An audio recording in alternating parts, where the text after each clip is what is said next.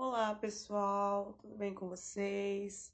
Caros ouvintes, alunos do COC, demais alunos, nós voltamos aqui com o nosso podcast Papo de Estudante, comandado por mim, professora Daiane, lá do Colégio COC Araraquara, é, em parceria né, com, com a escola. E a, nessa nova temporada nós trouxemos o, a temporada do episódio Tema da Semana. Vide as novas questões aí colocadas de, diante desse cenário mundial de pandemia do coronavírus que todos nós é, estamos presenciando. Bom, então o COC, né, na tentativa de manter a sua rotina de estudos, é, propôs que as discussões temáticas fossem feitas via podcast, já que nós temos essa, essa ferramenta, essa plataforma. Então eu vou comandar aqui sozinha, né? Porque eu estou na minha casa isolada, assim como você também deve estar, é, alguma discussão em relação ao tema 5, que é o tema dessa semana, tudo bem? Então, quem é aluno do COC vai receber a disponibilização desses temas aí pela plataforma Google Education lá, é, que é a parceria do, das aulas EAD do COC. E quem não é aluno também pode é, pedir esse tema que eu vou disponibilizar, tudo bem? Bom, a, o tema da semana, ele, como todo qualquer tema, né? Ele é proposto em três recortes temáticos um recorte do Enem, um da VUNESP e um da FUVEST. E hoje também nós temos um bônus, que é o recorte da Unicamp, que eu vou falar um pouquinho mais para frente especificamente sobre ele, tá bom? Bom, é, para a gente começar, eu vou dividir a, a discussão partindo do eixo temático do Enem e depois é, para a VUNESP e por último para a FUVEST.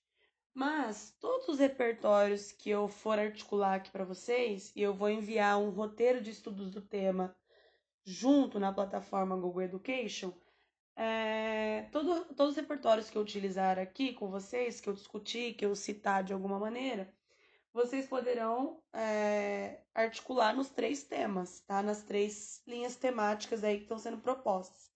Tudo vai depender, claro, da tese que você resolver articular e como você vai desenvolver esses tópicos frasais dentro do seu, dentro do seu texto, tudo bem? Bom, a linha temática do Enem, é, efeitos da punição jurídica mal feita no Brasil, ela foi pensada é, em relação a alguns acontecimentos que foram polêmicos no ano de 2019. Lembrando que os temas de redação eles sempre se mantêm atuais e eles pegam aí características, né, do ano anterior à prova e do ano que a prova vai ocorrer. E no final do ano passado, a gente teve uma polêmica muito grande que rondou as redes sociais, que foi a soltura do ex-presidente Lula em segunda instância, né, em demérito de segunda instância. E esse tema, é, esse, esse efeito, né, essa, esse acontecimento, ele gerou várias discussões se é, no Brasil existe uma punição jurídica mal feita, né? Se juridicamente isso estaria correto, não correto e assim por diante. Então, nessa temática do Enem, que eu pergunto para você quais efeitos da punição jurídica mal feita, você pode articular algumas possíveis teses, alguns possíveis efeitos em relação a isso, tá? Por exemplo, um dos efeitos seria o agravamento da impunidade. Será que o Brasil é um país da impunidade? Você pode falar que um outro efeito da punição jurídica mal feita é o gatilho para novos danos, ou seja, mais crimes, uh, ou até mesmo né, um outro efeito, o esquecimento de crimes que foram julgados, que foram condenados, ou de crimes que nem chegaram a ser julgados e condenados. E aí nós temos uma nova polêmica que é, é agora do mês de março, o caso da Marielle Franco, né? Quem matou Marielle, que foi uma das hashtags mais levantadas aí, principalmente no dia 8 de março, que foi o Dia Internacional da Mulher. É, outro efeito da punição jurídica mal feita é, a gente pode pensar num abuso de autoridade, né, em relação a também o acontecimento do, do começo de março, lá no Ceará, em relação à polícia, a polícia do Ceará, né? E aí, galerinha, eu acho que um dos conceitos que você pode começar a trabalhar na sua redação é um conceito jurídico, tá? O que seria punir? O que, que seria punição, tá? Então, se a gente for pensar na punição por demérito dentro do âmbito jurídico, a punição é uma forma de repreensão a quem cometeu atos ilícitos, tudo bem? Que ocasionou danos aí físicos ou morais a, ao trem, a outras pessoas, perturbou a ordem é, ou aí é, não respeitou a imagem, né, a, o mérito do patrimônio público ou do privado, tudo bem? E aí o que acontece? Nós temos no Brasil uma questão voltada à punição, que é a punição da teoria retributivista do direito, tá? E no que consiste a teoria retributiva? É, a teoria retributiva ela tem como função específica é gerar a sensação na sociedade de que a justiça ela foi feita, tá? De alguma forma. E aí como que essa justiça ela vai ser feita? Ela vai ser feita através da, do cumprimento de uma pena. E a pena no Brasil ela segue é, três requisitos, tá?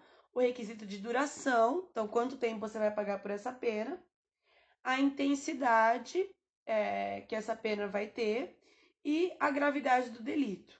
Tudo bem? Então, ou seja, né, a ideia de você punir na teoria retribu é, retributivista, ela vem através de uma concepção do efeito social. Você fez alguma coisa errada, você vai pagar por isso que você fez. E aí a gente pode pensar em exemplos para isso, né, no efeito da punição mal feita. Então, por exemplo, se eu tenho um crime que é o crime de dirigir alcoolizado, porque nós temos a, a lei seca no Brasil. Se acontecer uma punição jurídica mal feita à pessoa que foi pega é, e presa por dirigir alcoolizada, será que se essa punição feita de maneira. É, vamos usar o termo que todo mundo, a galera usa hoje, né? Se for passar, se passarem o pano para essa, pra esse ato, né? Para esse ato imoral, será que a gente vai conseguir fazer com que todas as pessoas paguem por crimes de maneira unânime? Vamos pensar numa, num outro tipo de punição. A punição jurídica em relação a políticos corruptos, ou seja, o exemplo da corrupção. Será que existe uma maneira de combater a corrupção? Porque, por exemplo, a corrupção, ela fere os critérios éticos básicos de honestidade e respeito, de transparência. Então, ou seja, se eu tenho ah, uma punição em relação à corrupção mal feita, será que isso não exaspera a questão da corrupção? Ou seja, não abre portas para que mais pessoas sejam corruptas? Né? Então, uma punição mal feita, ela pode aí fazer com que aconteça uma perda do que a gente conhece, do que os atenienses já, já chamavam, né, de cidadania, porque na cidadania todos os cidadãos eles são culpados por seus desvios. É, os atenienses julgavam as pessoas que eram corruptas como pessoas que não poderiam mais pertencer àquela comunidade. Acredito eu aqui que a grande questão é que, é, por exemplo, no âmbito do Brasil, que é a discussão que esse tema do Enem traz, a gente não consiga observar que corrupção não está só no fato de grandes ah, políticos roubarem ou não roubarem, assim sucessivamente. Mas, por exemplo, a gente tem uma questão que é o desvirtuamento ético.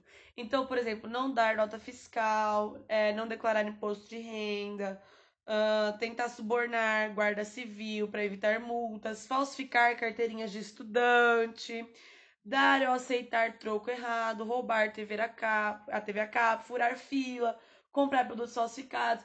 colar na prova da escola, né? Ah, no trabalho, por exemplo, bater ponto para o colega, falsificar assinatura, assinar listas. Tudo isso são atos de desvios, é, de desvirtuamento ético e que a nossa sociedade é, não pune de maneira severa. Então, ou seja, isso corrobora, em certa medida, para que essas, é, essas atitudes continuem acontecendo. Aí, vamos pensar, né? Gente, o que eu tô falando aqui não é 100% verdade. Você pode refutar tudo, tá? Eu tô colocando coisas para você pensar. Mas a gente pode pensar aqui numa, numa questão é, interessante a essas, esses pequenos desvirtuamentos, né? Será que existe é, alguém com ficha limpa? Será que existe uma pessoa que não cometeu é, nenhum erro assim em relação a, ao erro perante aquilo que é correto diante da lei? A gente, né, em época de eleição, procura aí os candidatos, né, com reputação ilibada, com ficha limpa. Será que existe esse tipo de candidato? Será que existe é, uma punição tão bem feita que realmente, uma punição jurídica, né? Tão bem feita que realmente barra todos aqueles que já, come, já cometeram atos imorais aí, atos totalmente errôneos em relação à, à postura ética diante da lei? Então, quando eu proponho esse tema do Enem, eu, eu quero que você pense é, exatamente nessas questões de pequenos atos infracionais que, mal punidos, eles podem aí gerar problemas muito maiores, né? Muito maiores. Casos não investigados de imoralidade, como o caso da Marielle, né? É, da Marielle Franco, também são casos que podem, se cair no esquecimento, eles podem se tornar uma cordialidade, podem é, aumentar a questão da impunidade. Tudo bem? a gente teve, né, há 12 anos agora, né? A gente foi, isso foi em 2018, há 12 anos atrás, uma operação que se chamou Operação Passárgada. E aí, né, a, a Operação Pazárgada, ela tinha como intuito, a, é, como, como eu falo? Ela tinha como intuito investigar prefeitos, governantes aí que tinham é, feito dado algum jeitinho em verbas públicas, desviado ordens públicas, né? E aí a gente pode lembrar de vários casos, além desse caso da Marielle, né, que caiu no esquecimento. Mas o caso, por exemplo, do deputado Nader, com, é, que é um deputado do Rio de Janeiro, né, com desvio de verba é, de leite de criança, vacina de criança, os, os escândalos envolvendo o Geraldo Alckmin, né, tanto em relação à merenda, que foi o mais recente, e também ao desvio de verba do metrô de São Paulo, com a linha amarela, que é a linha toda privatizada do, do, do metrô. Então, ou seja, nós temos vários casos aí é, de impunidade que podem ter sido uh, impulsionados e podem continuar acontecendo uh, em função dessa má punição jurídica, tá? Ou uma punição é, enviesada. E aí vai ter muito a ver com o tema da FUVEST, essa questão da punição enviesada, porque eu pergunto assim no tema da FUVEST, né? Existe impunidade no Brasil? E quando eu pergunto se existe impunidade no Brasil, eu coloquei um texto aí na coletânea para vocês que dá um dado alarmante, né? O Brasil é o terceiro maior país com a população carcerária no mundo. Então, será que existe impunidade no Brasil? Ou será que a justiça tem olhos que condenam? Né? Quem assistiu a série é, Olhos que Condenam, disponível na Netflix. Se você não assistiu e tá na sua casa aí na quarentena, gente, assistam. São quatro episódios muito bons. É, lá na série Olhos que Condenam, a justiça, que deveria ser cega e equilibrada, né? como é o símbolo da justiça, se você pesquisar no Google símbolo da justiça, você vai ver aí o, o símbolo de uma mulher, uma balança, uh, com uma faixa nos olhos, uma venda nos olhos, né? A justiça deveria ser cega. Ela deveria é, realmente é, olhar para o que aconteceu, dar um viés pra, para o que aconteceu e não para quem, né? Quem o fez. Então, ou seja, será que a justiça, será que realmente é, existe impunidade no Brasil ou existe uma punição enviesada? Ou seja, olhos que vão condenar. E aí eu lembro vocês, né, uma frase do Vitor Hugo, que eu acho muito interessante, escritor. Ele fala assim: entre um governo que faz o mal e o povo que o consente, há uma certa cumplicidade vergonhosa. Então, ou seja, se nós temos uma justiça que está vendo quem vai condenar e quem não vai, é... a gente tem uma cumplicidade vergonhosa em relação a essa justiça, né? E aí tem um texto de um cara que eu adoro, que escreve na Folha, que é o João Pereira Coutinho. Eu deixei no roteiro de estudo para vocês, chama Homens de Bem, né? Então, ou seja, será que existem homens de bem ou será que a gente classifica os homens de bem de acordo com as nossas intenções. Uh, tem um termo que eu acho interessante você usar, principalmente na redação da FUVEST, que é o termo camarilha.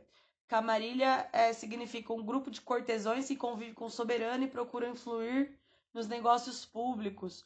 Grupo de pessoas que convive com uma autoridade ou personalidade importante procuram influir direta ou indiretamente sobre suas decisões. Ou seja, é, são pessoas que manipulam a, a, a punição de acordo com o que elas querem, né? Eu acho que isso é bem visível em alguns casos aí é, no nosso Brasil atual.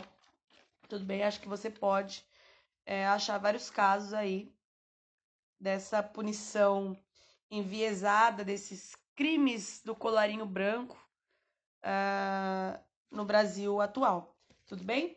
Bom, um outro repertório que eu acho legal aí você usar, e aí você pode usar, por exemplo, no tema da VUNESP, que é a impunidade política no Brasil é via de regra para a manutenção da corrupção.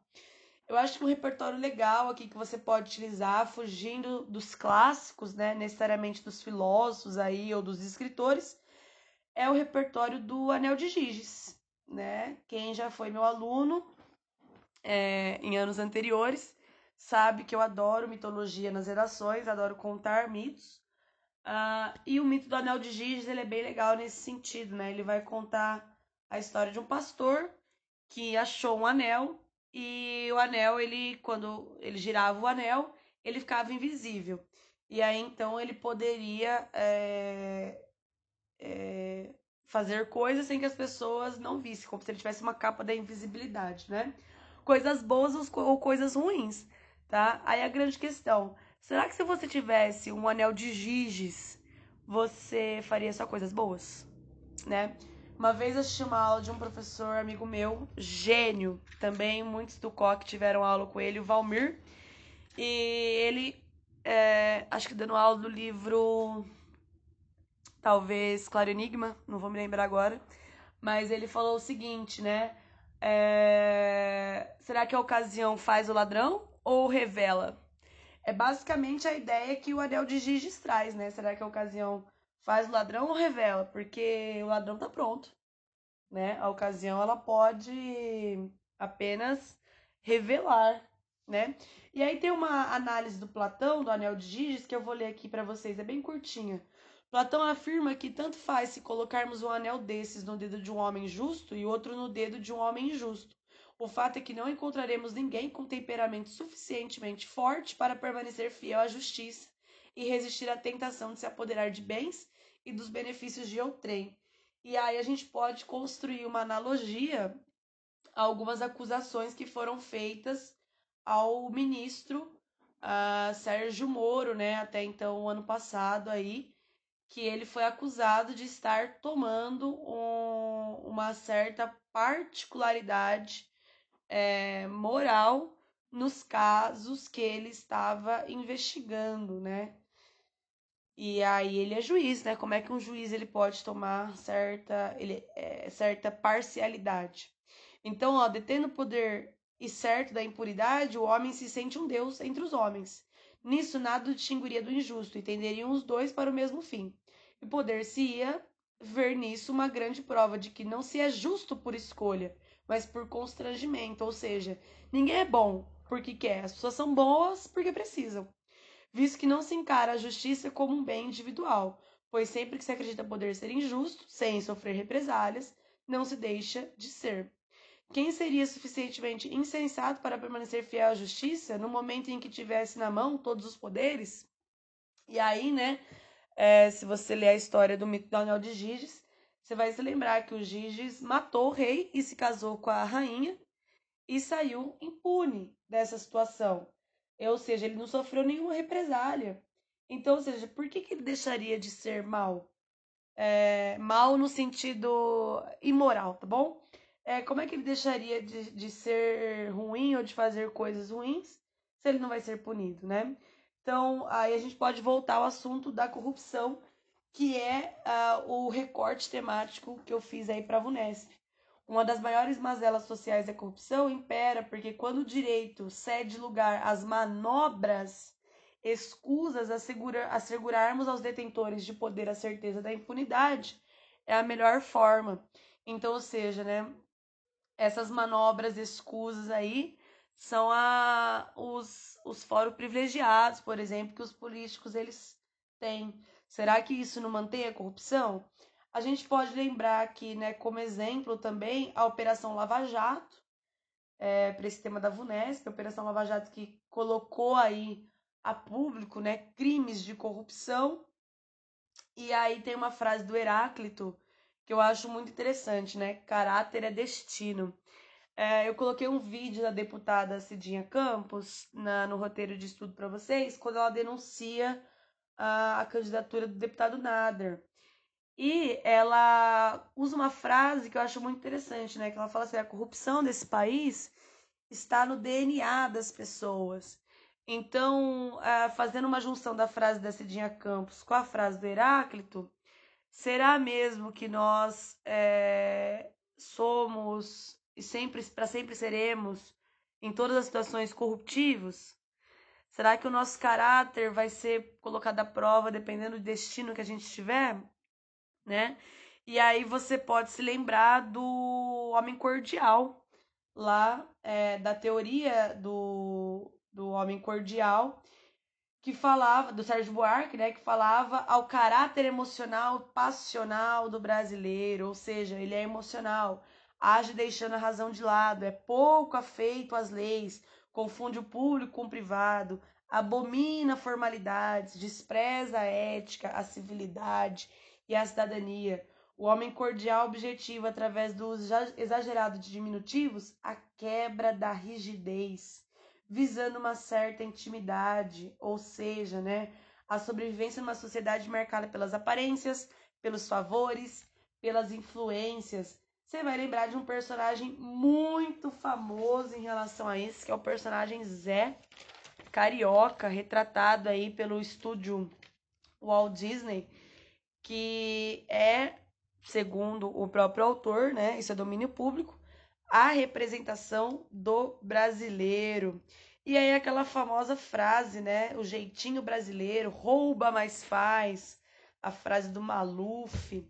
E aí eu contraponho, é, contraponho não, perdão, corroboro com a frase do Leandro Carnal, não existe país com governo corrupto e população honesta. Não é mesmo? E aí outro outro filósofo que você pode usar para fazer uma discussão mais aprofundada é o Kant do imperativo categórico. Devo proceder sempre de maneira que eu possa querer também que a minha máxima se torne uma lei universal. Então, a ideia né, de que uh, os valores morais, muitas vezes, eles vão estar acima dos valores éticos. Então, o problema do Brasil, é, eu acho que a gente consegue chegar a essa, a essa questão, né? não é exatamente é, nas leis, é, mas sim na aplicação das leis, na eficácia de uma lei na sociedade, porque ela depende muito da imparcialidade do sujeito, o que muitas vezes não ocorre, né? E aí se dá uma discrepância gigante entre a punição e a impunidade. Então, galera, eu acho que dá pra gente discutir é, muita coisa nesse tema. Eu tentei trazer aqui para vocês de uma maneira resumida, sucinta, o caminho que é para você tomar nesse tema, tá bom? Lembrando que, ó, no Enem, meus anjos, vocês vão usar uh, dois efeitos, tá? Um para o desenvolvimento 1, outro para o desenvolvimento 2, e fazer uma proposta de intervenção. Na FUVEST, você tem que responder a pergunta, tá? É, procure é, trazer um único viés, se existe impunidade ou se não existe impunidade, tá bom? É, pega os textos da FUVEST que eu tenho mandado para vocês aí com o modelo que foram bem avaliados e repare, os textos seguem uma linha de raciocínio, tá? E na VUNESP, você pode trabalhar com a ideia bilateral, não tem problema. O texto 1 da coletânea vai ajudar você com isso, com essa bilateralidade, tudo bem? Mas já deixa a resposta clara na introdução. E para quem for fazer Unicamp, na Unicamp eu coloquei uma situação assim, ó. Imagine que você participa de um grêmio estudantil que decidiu fazer um resumo de matérias jornalísticas para distribuir aos alunos da escola via blog para mantê-los informados durante a pandemia de coronavírus. A notícia que você decidiu fazer, uma síntese, foi a em vez de um país da impunidade, Brasil é o país da punição, transcrita aqui acima. Dê um título similar ao da matéria para sua síntese e respeite as características do gênero, ou seja, não dê sua opinião. Então, na proposta da Unicamp, eu peço para os alunos fazerem uma síntese do texto que eu coloquei na coletânea, que é o texto 2, tá? E aí, é, galerinha, síntese ou resumo não tem opinião é, do cara que está fazendo a síntese, ou seja, não tem sua opinião, tudo bem? É, você vai resumir começo, meio e fim do texto, articulando tudo aquilo que é principal do texto fonte, tá? Eliminando aquilo que é secundário e uh, você tem que lembrar que você é um aluno participante do Grêmio, então você tem que é, trazer a notícia de uma maneira formal, beleza? Para veicular no blog aí para manter os alunos informados, tudo bem? O gênero na Unicamp ele corresponde sempre de 12 a 24 linhas, tá bom? Bom, eu trouxe aí para vocês essas, essas ideias. Estou sempre disponível a dúvidas, tá bom? Pode me chamar, pode me perguntar. E é isso, galerinha. Lembrando sempre, né? Cuidado, fiquem em casa e lavem as mãos, mantenham a higiene, tá bom? Continuem treinando redação, que esse é o caminho do sucesso. Beijo no coração de todos, obrigada, até a próxima. Beijão.